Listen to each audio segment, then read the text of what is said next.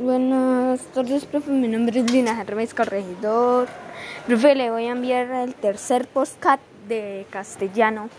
Personajes de la narración, características de la narración, personaje. ¿Qué es un personaje? Son las que realizan actos, acciones, pueden ser reales y ficciones, etc.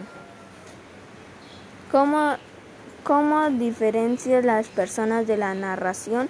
Es la función dentro de la, del relato encontrado la persona principal.